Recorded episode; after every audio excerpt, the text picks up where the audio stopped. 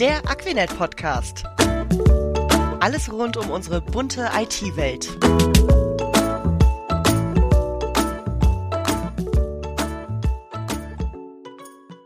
Hallo und herzlich willkommen wieder mal zum Aquinet Podcast.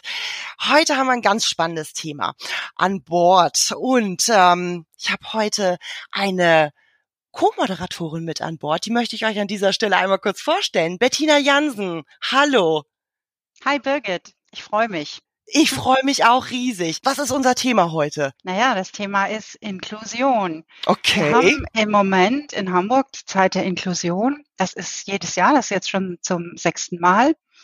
Und ähm, ja, die Stadt Hamburg hisst dann immer eine weiße Fahne, ganz toll, äh, am Rathaus in Hamburg.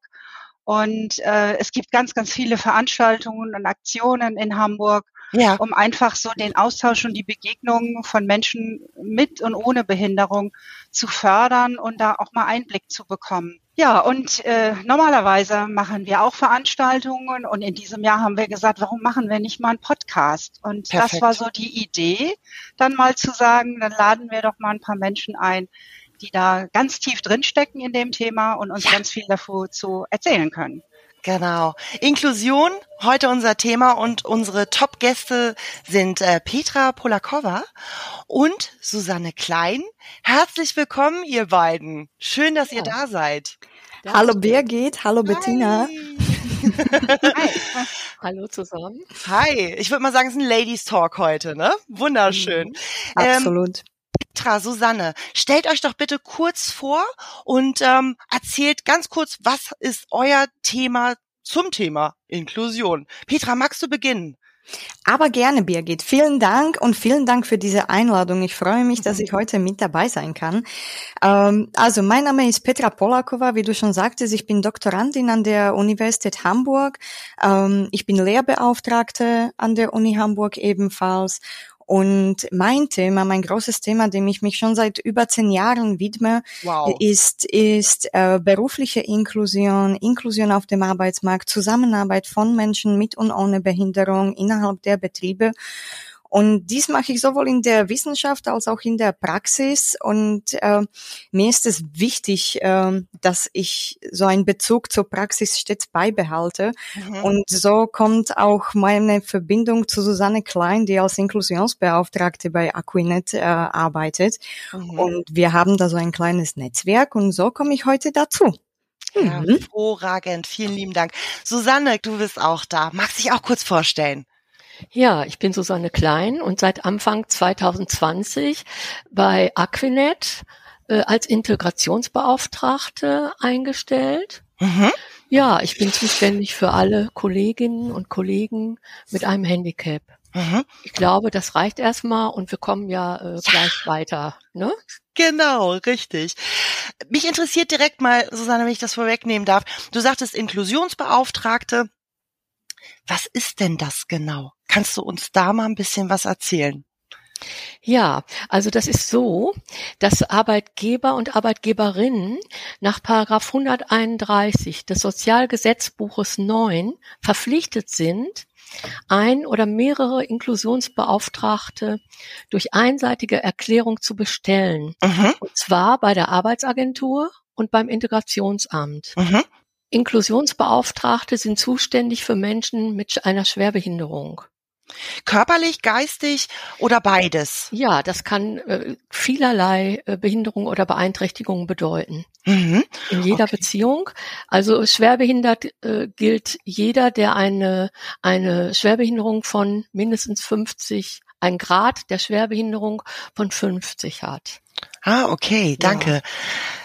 Ja. Weißt du, wie das andere Unternehmen machen, die keine Inklusionsbeauftragte haben? Ich kann nur äh, sagen, was ich weiß, dass äh, viele Unternehmen ähm, keine äh, Inklusionsbeauftragte haben, sondern dass diese Arbeit Personalverantwortliche oder Sicherheitsingenieurinnen mit übernehmen. Ah. Aber bei Aquinet ist es Mhm. anders, weil wir haben ja die Aquinet Outsourcing.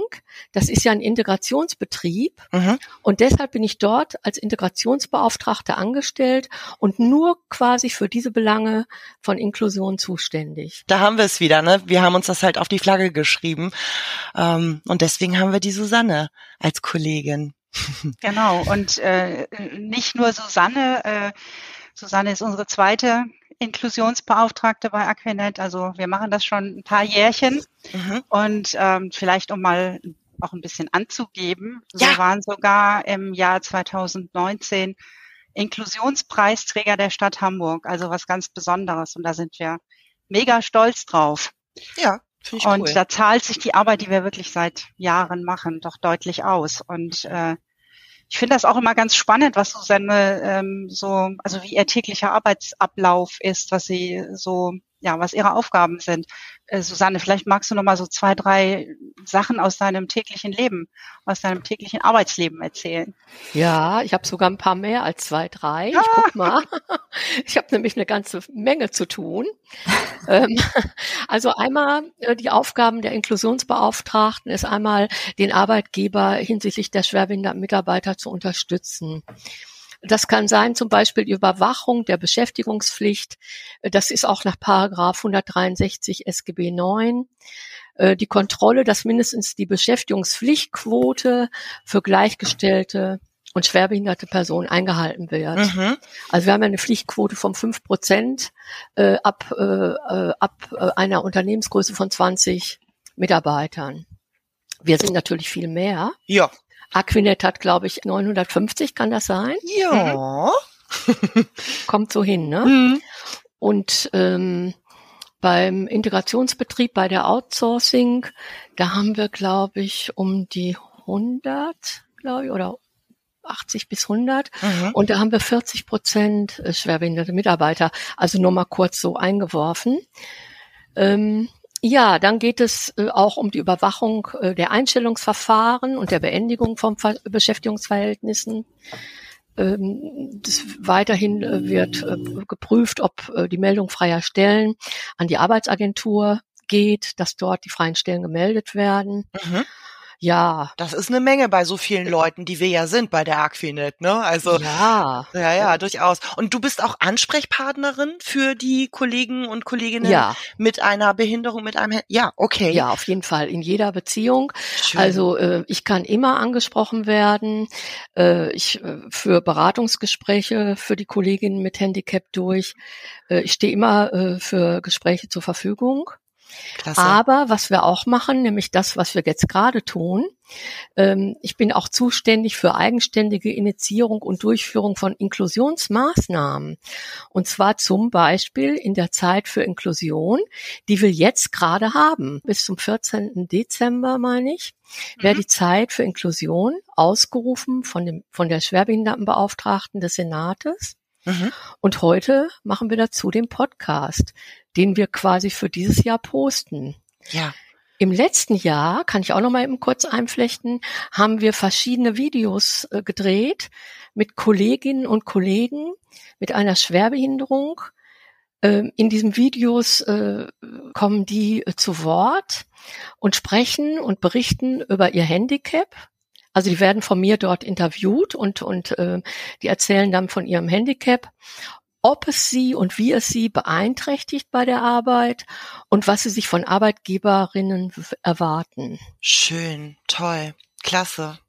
Ja, also tatsächlich das Ganze, wir tragen das Ganze auch nach außen. Ähm, man kann Ja. uns zuhören und, und bei uns vielleicht das eine oder andere lernen. Keine Ahnung. Auf jeden Fall Ja, aufmerksam machen auf dieses Thema, das ist toll. Ich habe noch mehr, zum Beispiel, was auch für andere Unternehmen wichtig ist. Ne? Wir wollen ja auch heute mit diesem Podcast auch andere Unternehmen ansprechen und auch äh, vielleicht äh, Informationen geben, die Mhm. wichtig sein könnten. Mhm. Also zum Beispiel bin ich auch zuständig für die Beantragung von Unterstützungsleistungen und Förderungen. Mhm. Es gibt ja das Integrationsamt und da kann man zum Beispiel eine Förderung erhalten zur Einrichtung des Arbeitsplatzes oder für eine behindertengerechte Ausstattung. Das kann zum Beispiel eine Lupe sein oder ein größerer Bildschirm für Sehbehinderte aber auch Schulungen oder Gebärdendolmetscherkosten für Gehörlose Ach. werden auch bezuschusst. Ach. Die müssen beantragt werden, kontrolliert werden und abgerufen werden. Also es ist eine ganze Menge äh, zu tun. Und dann gibt es auch noch mal die Möglichkeit, wenn äh, neu, bei Neueinstellungen, dass man dort von der Arbeitsagentur oder vom Jobcenter auch einen Eingliederungszuschuss äh, bekommen kann. Ähm, das ist schon mal so, dass ähm, äh, vielleicht Leute mit Handicap, äh, dass die Einarbeitungszeit manchmal vielleicht ein bisschen länger hm. braucht hm. oder ein bisschen mehr Zeit benötigt wird. Und da kann man eben äh, da einen Zuschuss abfordern, äh, dass man unterstützt wird als Arbeitgeber. Wahnsinn, was man da alles wissen und muss, um dann auch tatsächlich die richtigen Stellen anzusprechen. Wow. Super. Also dir wird nicht langweilig ähm, und ähm, du magst gern davon erzählen. Das ist großartig. Wie hast du Petra kennengelernt? Wie, wie ist deine Verbindung zu Petra? Ja, das kann ich euch auch sagen. Ja. Petra, ähm, ja, Petra ist ja Doktorandin und Dozentin an der Uni Hamburg. Und wir haben uns im Rahmen ihrer Doktorarbeit kennengelernt. Sie forscht zum Thema Qualitätskriterien für inklusive Arbeitsbedingungen. Und seitdem sind wir in Kontakt und haben, wie gesagt, unser kleines Netzwerk gegründet. Wir tauschen uns immer mal wieder aus. Ich erzähle ihr aus der Praxis und sie gibt den theoretischen Überbau. Top. Sie unterstützt und berät mich zu allen Fragen der beruflichen Inklusion. Und der Austausch mit ihr ist für mich sehr bereichernd mhm. und fruchtbar für meine Tätigkeit als Inklusionsbeauftragte. Oh, Susanne, das sind aber wirklich viele nette Worte. Vielen Dank dafür. Das kann ich aber nur zurückgeben, denn von unserem Austausch profitiere ich ebenfalls so sehr. Also danke. Ja, ich danke auch. Ja, Petra, dann erzähl doch vielleicht gleich mal so, so ein bisschen über deine Doktorarbeit. Ich habe äh, gehört, die ist ja noch nicht ganz fertig. Mhm. Also ähm, da fehlt noch ein bisschen was, aber vielleicht kannst du ja schon mal erzählen, so ein bisschen spoilern so ein paar ich, Themen anreißen. Gut, ich, ich erzähle gerne, was ich da eigentlich mache in meiner Doktorarbeit. Also wie schon Susanne sagte, der, der Titel ist äh, Qualitätskriterien für inklusive Arbeitsbedingungen. Das klingt vielleicht etwas erstmal holprig, aber grob umrissen kann man das so sagen, ich möchte herausfinden, was eigentlich die Qualität der Inklusion im Betrieb auszeichnet. Ganz kurz so zum Hintergrund. Wir haben seit ähm, über zehn Jahren die UN-Konvention über die Rechte von Menschen mit Behinderung in Deutschland und auch Europa, europaweit ratifiziert. Und seitdem wird über Inklusion sehr viel gesprochen und es wurde zu so einem großen, wichtigen gesellschaftlichen Thema. Und dabei wird Inklusion aber als ein Ziel angestrebt, das sehr gut ist. Bleibt aber allerdings oft sehr unspezifisch in dem, was eigentlich wie erreicht werden soll. Und wenn in diesem Rahmen von Inklusion gesprochen wird, ist dann auch gemeint, dass sich der Arbeitsmarkt für Menschen mit Behinderung öffnen soll und barrierefreier werden soll. Denn wenn wir uns die Situation von Menschen mit gesundheitlichen Beeinträchtigungen anschauen, dem, wie das auf dem Arbeitsmarkt aussieht, dann stellen wir eindeutig fest, dass sie benachteiligt werden und das Hauptthema dabei ist, dass Menschen mit Behinderung viel schwerer eine Arbeitsstelle bekommen, aber auch diese erhalten. Ähm, mhm. Auch dass sie zu erhalten ist schwerer für sie als für Menschen ohne eine gesundheitliche Beeinträchtigung. Nun, es ist aber so, dass diese Benachteiligung betrifft nicht nur diese höhere Arbeitslosigkeit, also den Zugang zur Arbeit, sondern das Thema Inklusion hört nämlich nicht damit auf, oder hört nicht dann auf, sobald man einen Arbeitsvertrag unterschrieben hatte, sondern es geht auch darum, inklusives Arbeitsumfeld und inklusive Arbeitsbedingungen zu gestalten, damit die Beschäftigung gleichberechtigt, gut und auch nachhaltig bleibt. Denn die Benachteiligungen und Diskriminierungen tauchen auch in den Betrieben auf, also wenn man schon eine Stelle bekommen hatte. Mhm.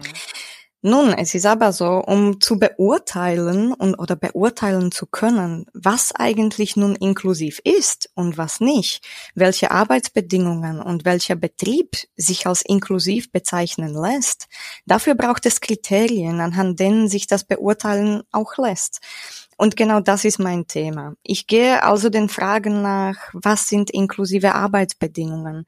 Was macht gute Inklusion in der Arbeitswelt aus? Woran lässt sich eigentlich die gute, die gelungene Inklusion erkennen? Und wer und wie soll bestimmen, ähm, wie die Inklusion im Betrieb zu bewerten ist? Und was ist auch wichtig, damit Inklusion in Unternehmen gelingt und dann nicht nur für die Menschen mit und ohne Behinderung, sondern auch wirtschaftlich für die Unternehmen. So, das ist so grob das, das große, wow. das grobe Thema meiner Dissertation. Und ähm, ich habe hierzu eine Reihe an Interviews durchgeführt. Einerseits habe ich mit WissenschaftlerInnen aus der Soziologie, aus Rehabilitationswissenschaften gesprochen. Und andererseits habe ich mir Inklusionsbetriebe als Ort der Forschung ausgesucht. Und dort habe ich die Geschäftsführungen, MitarbeiterInnen mit und ohne Behinderung oder mit und ohne gesundheitliche Beeinträchtigung interviewt. Und die Inklusionsbetriebe spielen dabei aber eine wichtige Rolle, denn Sie gelten als Leuchttürme, als Vorreiter der Inklusion auf dem Arbeitsmarkt. Und als Teil des allgemeinen Arbeitsmarktes haben sie eine lange Tradition, schon über 40 Jahre sind sie, ähm, sind sie in Deutschland tätig. Und, und die Inklusionsbetriebe haben viel Wissen darum, wie Inklusion sowohl im, in sozialer als auch in der wirtschaftlichen Hinsicht gelingen kann. Denn sie beschäftigen zwar bis zur Hälfte der Belegschaft Menschen mit Behinderung, aber sie müssen sich genauso wie alle anderen Unternehmen nach den Regeln des Marktes richten. Sie konkurrieren auf dem offenen Markt, sie müssen effizient sein und wirtschaftlich sein.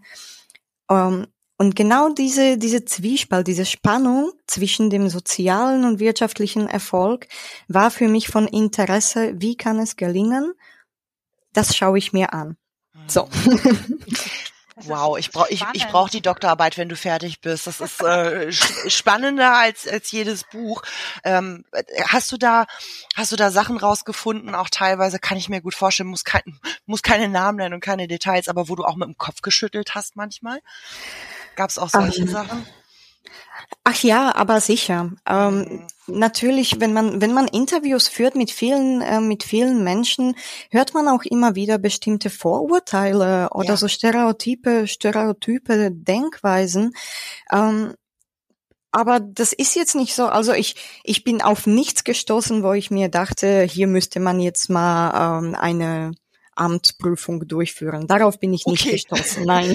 Sehr, sehr gut, sehr, sehr gut. So. Genau. Aber Vorurteile äh, sicherlich äh, gibt es. Also ich, pff, muss man in sein eigenes Umfeld gucken oder so. Ähm, das, die gibt es nach wie vor hier und da und überall. Die hast du sicherlich auch gefunden, ne? Ähm, oh ja, mhm. ähm, die habe ich, äh, die habe ich gefunden. Ähm, aber das ist auch eine ganz normale Sache. Wenn man nämlich ähm, das Wort Vorurteil, das klingt ja schon so negativ. Mhm. Und ähm, aber es, es bezeichnet ja auch was Negatives. Man kann ja eher vielleicht von eher von Stereotypen Denken sprechen. Denn stereotypes Denken ist etwas, was uns allen, was für uns alle normal ist. Ähm, wir, wir das ist unsere natürliche Art und Weise zu denken, stereotyp zu denken. Denn aufgrund unserer Erfahrungen, die wir im Leben gemacht haben, kategorisieren wir unsere Denke. Und, und ähm, wenn wir zu bestimmten Themen zu wenig Erfahrungen, zu wenig Wissen, zu wenig Informationen haben, ähm, dann geht es schnell, dass wir bestimmte Schubladen aufmachen. Ähm, es kommt nur darauf an, wenn wir dann von Vorurteilen sprechen, ein Vorurteil kann sein, das heißt aber noch nicht, oder ich kann ein Vorurteil haben, aber das heißt noch nicht, dass ich dann auch diskriminierend handle. Es geht also darum, wenn wir mit über Vorurteile zu sprechen, dann nicht wirklich das zu stigmatisieren, dass jemand Vorurteile hat, mhm. ähm, sondern eher Anstöße dazu zu geben, dass es normal ist und dass ähm, dass es wichtig ist zu erkennen, zu lernen, welche dieser stereotypen Denkweisen wir in uns haben und wie können sie diskriminierend wirken. Und, und das ist wichtig dafür, damit wir dann tatsächlich nicht diskriminierend handeln. Ja. Es ist so ein Lernprozess. Ja. Susanne, ist da, ist das überraschend für dich? Nun seid ihr ja auch im regelmäßigen Austausch, wie du sagtest. Mhm. Nein, das ist überhaupt nicht überraschend für mich. Mhm. Ähm, das kann ich äh, nur bestätigen.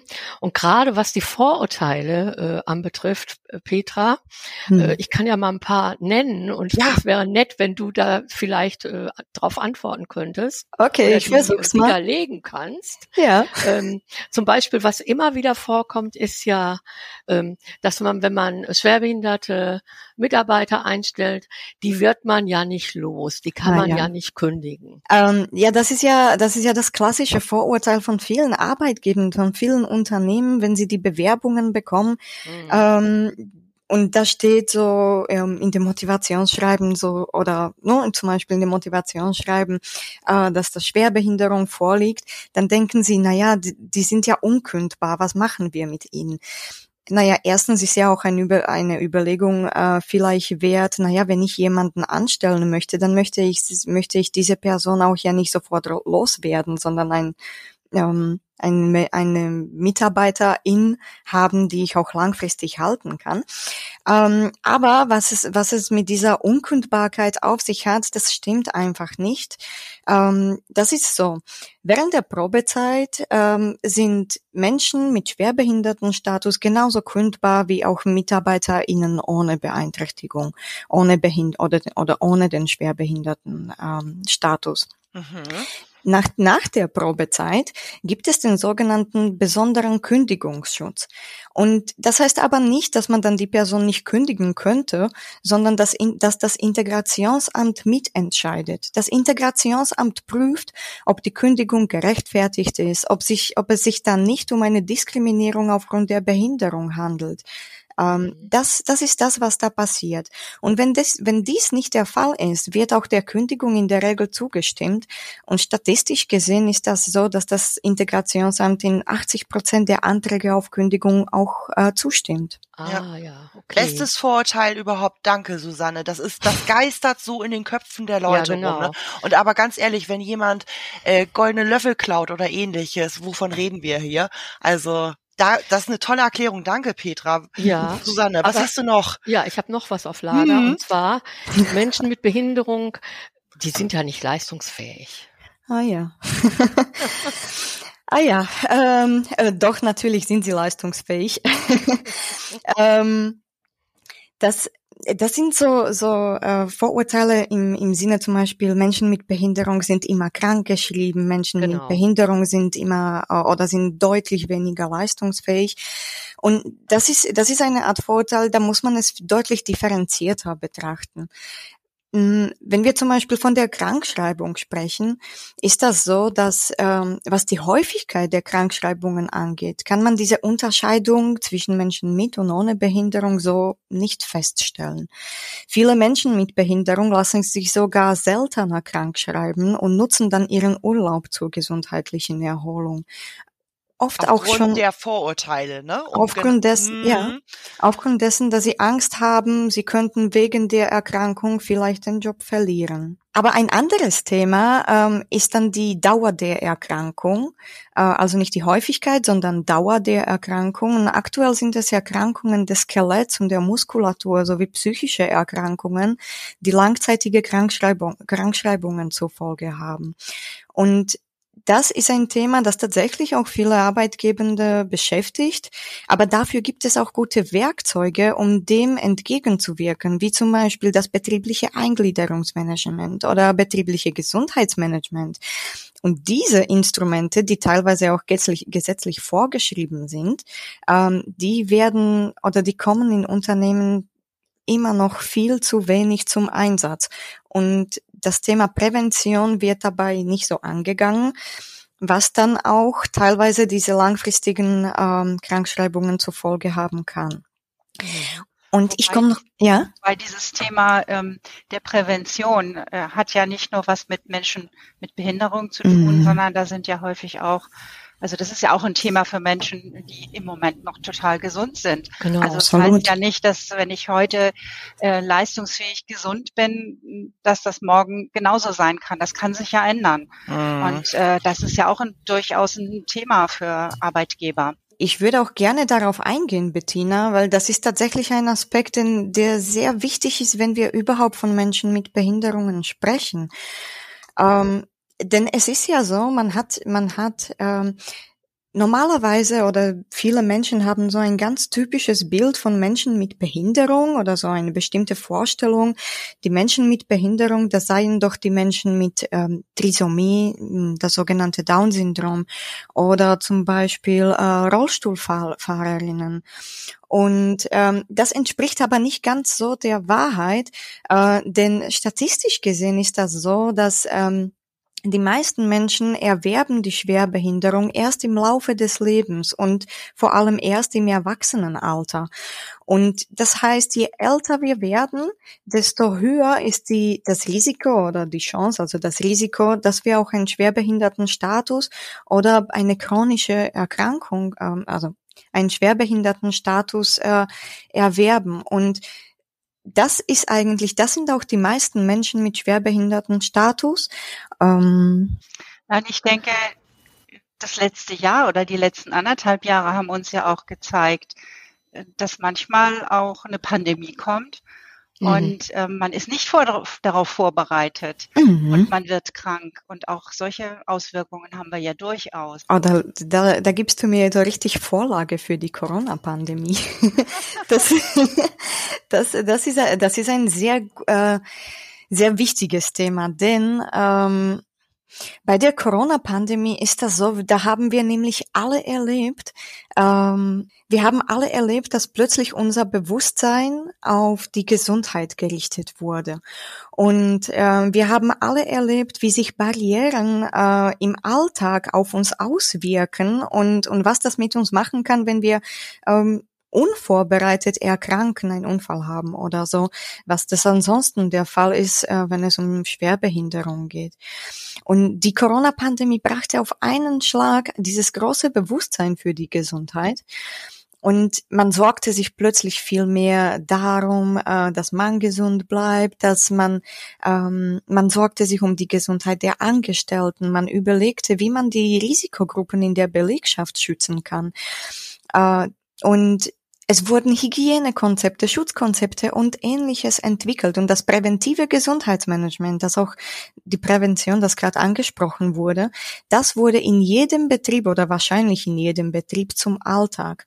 Und dieses gesteigerte Bewusstsein um die Gesundheit und um die Prävention, die Bereitschaft der Unternehmen, die Strukturen und Arbeitsprozesse entsprechend gesundheitlicher Bedarfe einzupassen und diese Wahrnehmung und gleichzeitig dieses Verständnis dafür, dass wir alle gesundheitlich verletzlich sind, das ist etwas, was wir aus der Corona-Pandemie mitnehmen sollten. Das ist meiner Meinung nach ein wichtiger Punkt, in dem wir als Gesellschaft nicht zu der Normalität wie vor Corona zurückkehren sollten. Ja, das hat eine ganze Menge mit äh, uns allen was gemacht, ne? Mit der, mhm. mit der Welt und mit dem Blick auf Dinge. Ähm, hast du da, äh, also Corona war ja nicht geplant, sind wir mal ganz ehrlich. War so, nicht geplant. War nicht geplant, genau. Nun, nun forschst du ja und ähm, bist du dann äh, in deiner Forschung auch nochmal äh, konkret auf dieses Thema eingegangen, spontan und agil, kann man ja so schön sagen, und hast da äh, nochmal ähm, direkt eine neue, ein neues Kapitel deiner Doktorarbeit hinzugefügt? Das habe ich tatsächlich nicht gemacht, denn bei mir kam Corona, Corona genauso war bei, bei allen anderen auch sehr überraschend mhm. und für mich sehr einschneidend. Und äh, ich war mittendrin in der, in der, ich war paar Schritte davor, die Datenerhebung in die Inklusionsbetriebe zu gehen und plötzlich war Corona da und äh, ich musste alles ganz neu äh, aufstellen, überarbeiten, eine ganz neue Methodik erarbeiten und die Inklusionsbetriebe, die ich eigentlich persönlich bundesweit aufsuchen wollte, ähm, musste ich auf eine ganz andere Art und Weise erforschen. Und das ist auch gelungen. Ähm, es war zwar turbulent, aber es ist gelungen und ich habe das dann alles über Video, über Video und Telefoninterviews ähm, habe ich die Inklusionsbetriebe erreichen können. Und äh, ich habe mich aber dann entschieden, weil ja schon die Forschungsmethodik geändert werden musste und ich hatte ja zu dem Zeitpunkt sehr viel für meine Dissertation schon erarbeitet, auch im theoretischen Rahmen, ähm, und wir auch gar nicht wussten, wie sich Corona auswirkt, wie, wie lange wird das andauern. Das war ja, ich habe angefangen, die Daten zu erheben, ähm, einen Moment, Muss ich jetzt gerade überlegen. Wir nageln dich nicht auf den Tag fest, keine Sorge. So. Okay. auf jeden Fall, in den Zeiten zwischen Lockdowns mhm. habe ich ja und während der Lockdowns habe ich das, ähm, habe ich die Daten erhoben und ähm, ich habe die InterviewpartnerInnen äh, erzählen lassen von Corona, wenn sie davon äh, sprechen wollten, mhm. aber ich habe sie zumeist nicht danach ausdrücklich gefragt, denn mhm. meine Thematik war ja sowieso inklusive Arbeitsbedingungen und die sind relevant, egal ob gerade Pandemie ist oder nicht Pandemie ist. Mhm. Und es ist relevant, was die Mitarbeitenden als inklusiv äh, und gut für sich wahrnehmen. Mhm. Und ob die nun Corona ist oder nicht, war dabei nicht so relevant. Dankeschön. Mhm. Meine, meine lieben Kolleginnen und Petra, ich habe mal eine Frage. Ich, ich schieße jetzt einfach mal raus. Es gibt, das hatten wir ganz am Anfang, ähm, hat uns das Susanne auch erzählt, es gibt ein Wort, das heißt Pflichtquote. Ähm, und ich würde euch einfach gerne mal fragen, was ihr davon haltet. Susanne, darf ja. ich dich mal fragen, was hältst du von dem Thema Pflichtquote? Ich frage deswegen, weil du fragst drei Leute und hast fünf Meinungen, mein Gefühl. Genau. Ja, also ich bin ja so ein bisschen radikal. Okay. Und ähm, ich würde ja äh, sagen, äh, die Pflichtquote gehört abgeschafft und jedes Unternehmen muss schwerbehinderte Menschen einstellen. Mhm. Ich weiß aber, dass Petra dazu eine andere Meinung hat. Spannend. Aber das ist ja auch äh, mal ganz schön so kontrovers zu diskutieren. Ja, Petra, was, was sagst du dazu? Ja, also ähm, das ist so. Ich habe dazu eine andere Meinung und tatsächlich, ich denke, also die Beschäftigungspflichtquote, vielleicht nur zur Erklärung, die Beschäftigungspflichtquote äh, ist für Unternehmen, die mehr als 20 Arbeitsplätze haben und äh, dann müssen sie fünf Prozent der Belegschaft mit Menschen mit äh, Schwerbehindertenstatus oder gleich, Gleichgestellte beschäftigen. Und ähm, wenn sie das nicht tun, dann müssen sie ähm, eine Ausgleichsabgabe zahlen und das jährlich. So, ähm, so vielleicht kurz zu, zu dem Gros. Und ich bin aber der Meinung, äh, dass wenn man darüber spricht, über die politische Entscheidung, wollen wir die Pflichtquote abschaffen, ähm, dass man das da differenziert betrachten muss. Denn, also, zunächst, ich finde die Pflichtquote absolut wichtig und absolut äh, gerechtfertigt und ähm, Solange wir in einer Gesellschaft leben, die solche gravierenden Ungleichheiten erzeugt, brauchen wir auch gesetzliche Pflichtquoten, um diesen Mechanismen entgegenwirken zu können. Was aber die Abschaffung angeht, ähm, oder was die aktuelle, De aktuelle Debatte darum angeht, ich bin für die Erhöhung der Ausgleichsabgabe, wenn Unternehmen die Pflichtquote nicht erfüllen. Und die könnte auch deutlich höher sein, als sie es aktuell ist. Ähm, wenn es um die Abschaffung geht, da bin ich zum jetzigen Zeitpunkt auf jeden Fall dagegen. Ähm, ich finde, dass man bei solchen Überlegungen vorsichtig sein muss, denn es ist auch, also statistisch gesehen ist das aktuell so und unter den aktuellen rechtlichen Rahmenbedingungen. Ähm, aktuell gibt es etwa 300.000 unbesetzte Pflichtarbeitsplätze. Und ähm, es ist ein Viertel der Unternehmen, ähm, die, die dieser Pflicht nachgehen müssen, die sie überhaupt nicht erfüllen. Ähm, wow. Das heißt, drei Viertel erfüllen sie, äh, erfüllen sie zu, zumindest teilweise oder vollständig. Mhm. Ähm, aber diese, äh, dieses ein Viertel, das sind ja schon mehr, glaube ich, 40.000 Unternehmen, die die Pflicht gar nicht erfüllen und erfüllen müssten. Ähm, Vielleicht können wir mit dem Podcast ja auch so ein bisschen dazu beitragen, dass dieses, äh, man, du, sicherlich kann man darüber forschen und du weißt ja auch, hast ja auch mit solchen Unternehmen vielleicht auch schon mal gesprochen, woran das liegt, dass dieses eine Viertel, was ich sehr viel finde bei diesen mhm. Zahlen, ähm, da heraussticht und bricht oder sowas.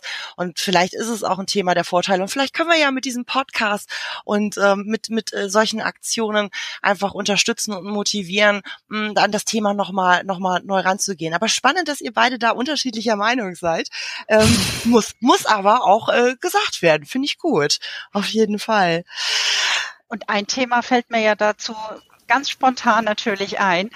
Ähm, warum gibt man diesen Arbeitnehmern keine Chance, wenn wir in Deutschland im Moment tatsächlich dieses Problem des Fachkräftemangels haben? Mhm. Ähm, ja. Also eigentlich ist ja äh, berufliche Inklusion eine super Chance, ähm, ja diesem Fachkräftemangel entgegenzuwirken. Das würde mich nochmal interessieren. Wie seht ihr das? Was, was könnten Unternehmen tun, um ja daraus zu profitieren? Also wenn es um wenn es um die Quote und Fachkräftemangel geht, ähm, da gibt's da gibt's eine eine Schnittmenge oder ein ein Thema, das beides verbindet, äh, verbindet und das ist die Anzahl äh, der Menschen mit Behinderung, der, mit Schwerbehindertenstatus, die arbeitslos gemeldet sind oder arbeitssuchend gemeldet sind. Und das sind, äh, das waren 2020 170.000 Menschen. Ähm, das ist auch eine Menge, aber es reicht, also es sind noch nicht mal genug arbeitslos gemeldete Menschen mit Behinderung, die, ähm, die die Pflichtquote fühlen könnten. Also da müsste man an ganz anderen Stellen ansetzen und zwar bei äh, zwar bei Menschen, die ähm, zum Beispiel Erwerbsminderungsrente beziehen und arbeiten möchten, aber nicht können, weil es bestimmte ähm, Rehabilitationsangebote noch nicht gab ähm, oder Übergangsangebote. Und das ist nämlich etwas, wenn wir von Fachkräftemangel als Chance sprechen, wir haben über eine Million Menschen, die eine Erwerbsminderungsrente beziehen, äh, die ähm, aber auch arbeiten könnten. Ich sage jetzt ja nicht alle, denn ich bin tatsächlich gegen äh, gegen jeglichen Zwang in der Arbeitswelt. Ähm, wenn jemand, ich sag mal so, arbeiten ähm, zu können, ist ein Menschenrecht, aber arbeiten zu müssen nicht. Das wäre es nicht mehr. Und bei dem Fachkräftemangel ist das so, dass äh, die arbeitssuchenden, arbeitslos gemeldeten Menschen mit Behinderung statistisch höher qualifiziert sind als Menschen ohne Behinderung. Und das allein ist schon ein Argument, um Menschen mit Behinderung auch tatsächlich mehr zu Bewerbungsgesprächen einzuladen. Ich glaube aber, dass bei dem aktuellen ähm, schnellen Wandel der Arbeits- und des Arbeits- und Wirtschaftsmarktes würde ich aber vor allem sagen, dass es äh, sich um Qualif dass es sich um Qualifizierung handelt, dass das, dass das der Schlüssel ist. Mitarbeitende selbst ausbilden, umschulen, qualifizieren, ihre Gesundheit fördern ähm, und diese Mitarbeitenden dann auch halten. Nicht, wenn sie mhm. erkranken, sie dann entlassen, sondern schauen, dass man sie mit Gesundheitsmanagement, mit Eingliederungsmanagement, mit Präventionsverfahren wieder reinholt in Unternehmen und dieses Embedded Knowledge, das, das die Personen haben, wenn sie schon im Unternehmen arbeiten, dass man das erhält und davon kann man profitieren. Okay, wunderschön. Ähm, eine Frage an euch Profis. Ich bin ja hier mit Profis zusammen. Was können Menschen wie ich, Angestellte, aber auch Arbeitgeber, direkt vielleicht gleich mal nach diesem Podcast in ihren eigenen Unternehmen tun, machen? Habt ihr da vielleicht ein, zwei Tipps, ein Call to Action, wie man so schön sagt? Oh, da kann man ganz viel tun. also, also äh, was man auf jeden Fall sofort machen kann nach diesem Podcast ist sich Fragen stellen. Wie ist es denn eigentlich in meinem Betrieb? Weiß ich, welche meiner Kolleginnen oder welche meiner Angestellten gesundheitliche Beeinträchtigungen haben?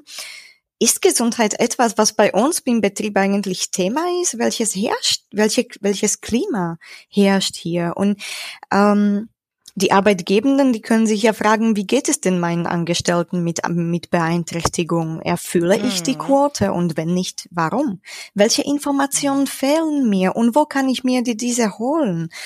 Wird bei uns betriebliches Eingliederungsmanagement ordentlich ausgeführt? Und wie barrierefrei sind wir? Das sind alles Themen, die wir, die wir uns alle, ob Angestellte, Kolleginnen oder Arbeitgebenden, sofort stellen können. Und indem wir sie stellen, schärfen wir nur unseren Blick und wir können es direkt in, äh, ins Kollegium reinbringen. Wir können eine anonyme Umfrage starten äh, unter Angestellten. Wir, wir können eine Besprechung oder Workshop dazu machen. Was können mit dem Thema, was können wir bei uns in unserem kleinen Team machen, damit wir inklusiver werden? Und die Arbeitgebenden können auf jeden Fall direkt nach dem Podcast ans Telefon gehen und bei der Arbeitsagentur anrufen oder beim Integrationsamt und dort sagen, oh, ich habe da was Interessantes gehört, da würde ich gern mitmachen mit der Inklusion, was kann ich tun? So, und die helfen schon weiter. Wunderschön, wunderbar. Susanne, Gehst du da? Ja, auf jeden Fall. Ähm, es geht ja auch um Bewusstseinsbildung im Unternehmen. Also dass Arbeitgeber und auch die nicht behinderten Kolleginnen, also Offenheit für Menschen mit Behinderung herstellen, dass Berührungsängste abgebaut werden. Das kannst du, Birgit, ne? Du kannst ja. schon äh, heute Morgen zu deinen Kolleginnen gehen in deinem Team und sagen, Mensch, das war ein toller Podcast. Wir haben hier über Inklusion gesprochen und das und das ist dabei rausgekommen. Wie sieht es bei euch aus? Habt ihr Berührungsängste? Traut ihr euch jemanden anzusprechen, der vielleicht eine äh, Schwerbehinderung hat oder eine Beeinträchtigung hat? Oftmals sieht man das ja gar nicht. Die meisten Behinderungsarten sehen wir ja gar nicht auf den ersten Blick. Manchmal mhm. kann man das vielleicht erahnen. Aber auch, es geht auch ähm, darum, dass die, ähm, äh, die äh, äh Mitarbeiter äh, sensibilisiert werden und qualifiziert werden. Also gerade wichtig auch, äh, die Führungskräfte zu sensibilisieren und, und zu qualifizieren, also die PersonalentscheiderInnen. Das ist ganz wichtig. Und auch was ich aus meiner Erfahrung sagen kann, ist, wenn zum Beispiel um Praktika geht oder um Einarbeitung neuer äh, Kollegen, dass da auch MitarbeiterInnen ein, äh, einge, nicht eingestellt, abgestellt werden, ähm, denen man aber auch mehr Kapazitäten zur Verfügung stellt. Also wenn jemand seinen ganz normalen Arbeitsprozess leisten muss und kriegt dann noch äh, einen aufs Auge gedrückt, sag ich mal, mhm. der ähm, äh, der eingearbeitet werden muss oder der gerade ein Praktikum macht, dann äh, stoßen wir oft an äh, Herausforderungen oder auch an unsere Grenzen, äh, und zwar alle Beteiligten. Von daher ist es ganz wichtig, da ein gutes Händchen zu wahren und den Blick auf alles zu haben. Ne? Also, dass, dass wir alle gucken, können wir das den Mitarbeitern auch zumuten. Also da ist ganz viel ähm, gefragt, ganz viel Empathie auch gefragt. Ne? Oh, Susanne, äh, ich bin froh, dass du das gerade gesagt hast, denn ähm, auch in meiner Doktorarbeit zeigt sich, ähm, ich sag mal so, also ich arbeite noch an der Doktorarbeit, ich werte gerade die Interviews aus, ähm, aber insofern kann ich nur von vorläufigen Ergebnissen bisher sprechen. Aber beispielhaft äh, möchte ich auf einen Punkt eingehen und das ist nämlich die inklusive Unternehmenskultur. Und ja. wie du gerade angesprochen hast, diese diese ähm, Offenheit dem gegenüber, das anzusprechen, diese ähm, auch die Berührungsängste auch das offener anzugehen. Das ist ein Teil dessen. Bei mir, also in den Daten zeigt sich, dass der offener und wertschätzender Umgang miteinander im Betrieb sich als die wichtigste Bedingung für gelungene Inklusion im Betrieb, im Betrieb zeigt. Die technischen und baulichen äh, Barriere oder die technische und bauliche Barrierefreiheit sind wichtig dafür, dass man der Arbeit gut und effizient nachgehen kann. Aber als der wichtigste Faktor zeigt sich, dass eine Kultur von Wertschätzung und Offenheit im Betrieb herrscht.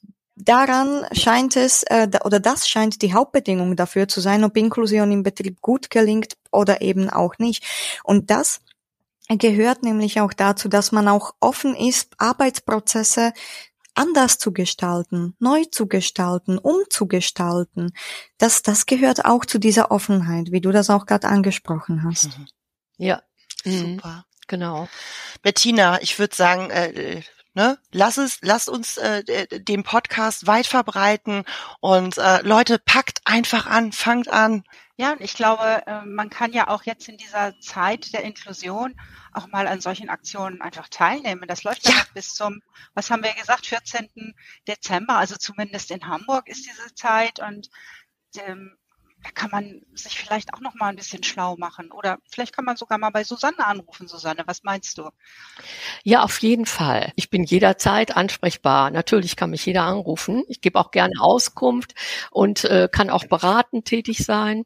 Und ich wollte aber auch noch mal sagen, vielleicht zum Abschluss, dass Inklusion eine Frage der Haltung hm. und der Führungs- und Unternehmenskultur ist.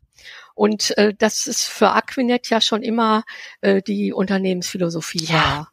Das ist mir noch mal ganz ja. wichtig zu sagen. Ja. Ne?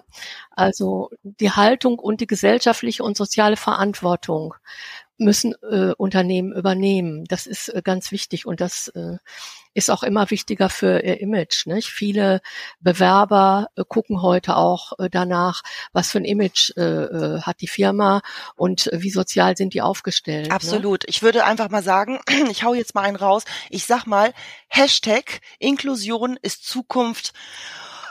Und würde an dieser Stelle einfach nur gerne loswerden. Wow, ich bin so begeistert von euch. Vielen, vielen, vielen lieben Dank für eure Inputs, für eure Infos. Äh, wow. Bettina, was sagst du? Besser geht nicht, oder?